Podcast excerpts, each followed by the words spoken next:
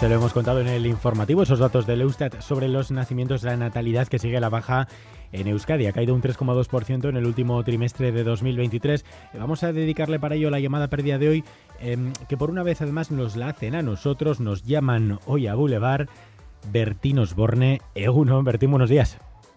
¿Qué pasa, fenómeno? Un enón de eso vuestro. buenos días, macho. Oye, que he convocado aquí una reunión de emergencia en mi casa, que es que nos tenéis preocupadísimos. Una reunión de emergencia. ¿Con quién estás, si, si se puede saber? Pues aquí con Julito. Saludo a los vascos, macho, que esto es mucho lirili y poco lerele. Muy buenos días, Euskadi. Me encanta, me encanta Euskadi. Me va, me va, me va, me va, me va. Bueno, buenos días, eh, Julio. Pero a ver, antes que nada, vamos a aclarar por qué eh, me estoy viendo venir lo peor. Ustedes nos han llamado porque se han enterado de los datos de natalidad aquí en Euskadi, pero ¿cómo les llegan? Eh, por la prensa.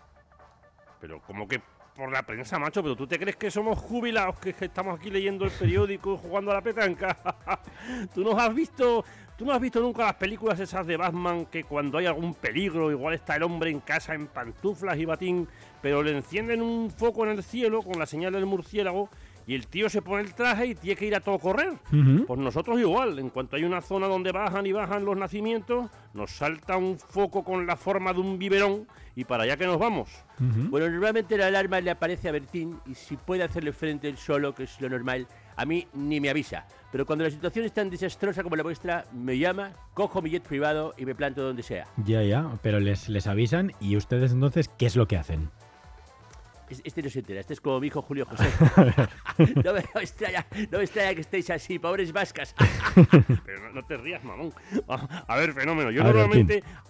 Claro, yo, yo normalmente hablo con las autoridades del sitio, programamos algún concierto mío, se reparten las entradas que haga falta para que vayan las madres, las hijas mayores, y yo ya luego, cuando acabo el concierto, me pongo manos a la obra. Pero claro, en un caso como este, que se os han caído los datos ya tanto, tanto, pues claro, tuve que pedir apoyo aquí a mi compadre, porque lo- los años van pasando y yo, yo tampoco tengo ya 20 fenómenos. Al principio íbamos a dividirnos los territorios. Bertín actuaba en Guipúzcoa, que está la que peor. Yo en Vizcaya y en Álava. Pero los datos son tan preocupantes, tan preocupantes que al final vamos a hacer una gira conjunta. Se va a llamar Donde pongo el ojo, pongo la cuna. Oye, oye, una cosa lo único, Javier. ¿Tú podrías ponernos con el Urcuyu este?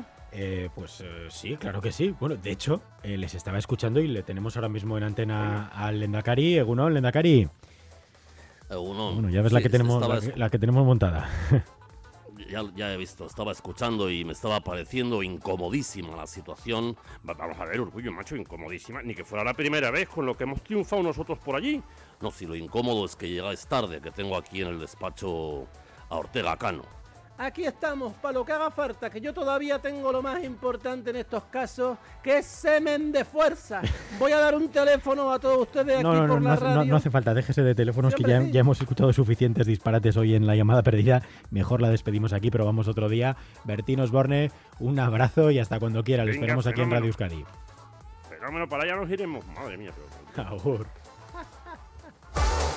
La llamada perdida con Humberto Gutiérrez.